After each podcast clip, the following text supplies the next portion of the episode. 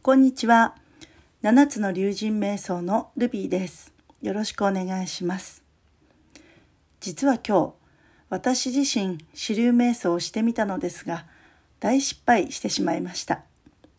それは、ラジオトークでもお伝えしている7つの竜神瞑想の3つのポイントを守らなかったからです。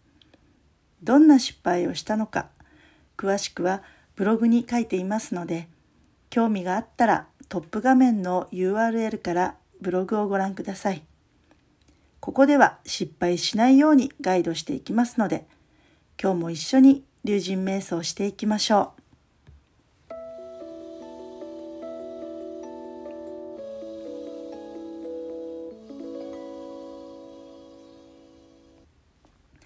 これから行う支流瞑想は各マインドフルネス瞑想です。支流とは眉間のあたりにある第六チャクラとつながる色の波動を持つエネルギーです。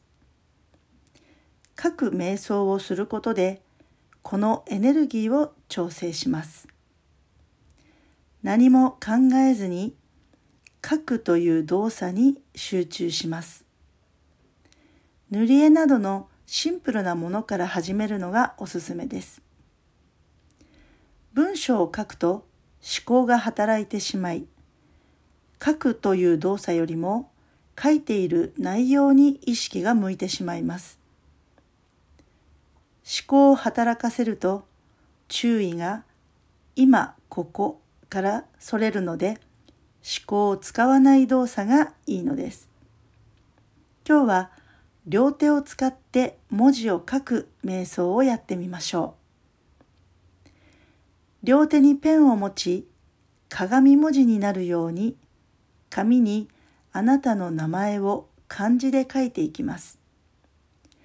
右手は普通に書き、左手は鏡に反転させた文字を書いていきます。両手同時に1分間書き続けます。時間いっぱいまで何度も書いてください。それでは、ラジオトークを一度止めて、紙とペンを準備してください。準備ができたらスタートします。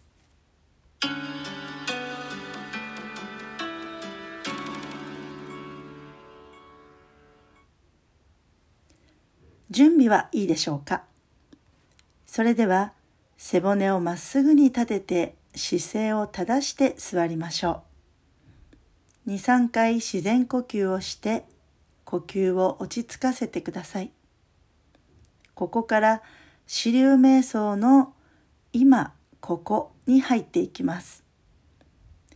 両手にペンを持ち、鏡文字になるようにあなたの名前を漢字で書いていきましょう。それでは、スタート。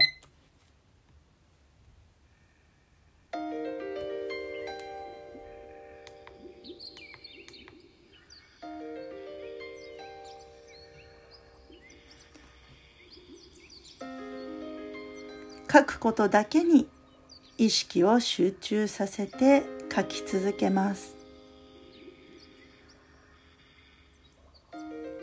右手と左手が同じペースで書き進めてください。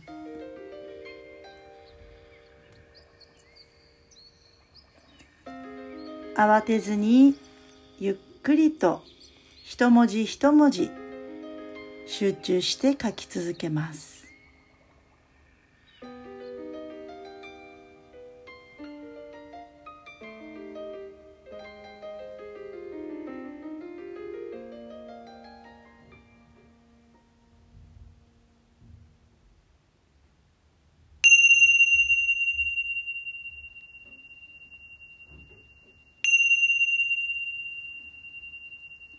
はい。終了です。いかがでしたか？書いてみてどう感じましたか？どんなことに気づきましたか？感じたこと、気づいたことをメモに書いてみましょう。さらに何か気づくかもしれません。支流瞑想は俯瞰視点を持つというテーマがあります。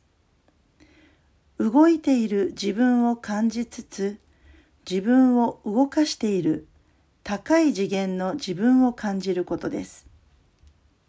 そこに気づけるようになると、見える世界が変わってきます。最後までお聴きくださってありがとうございます。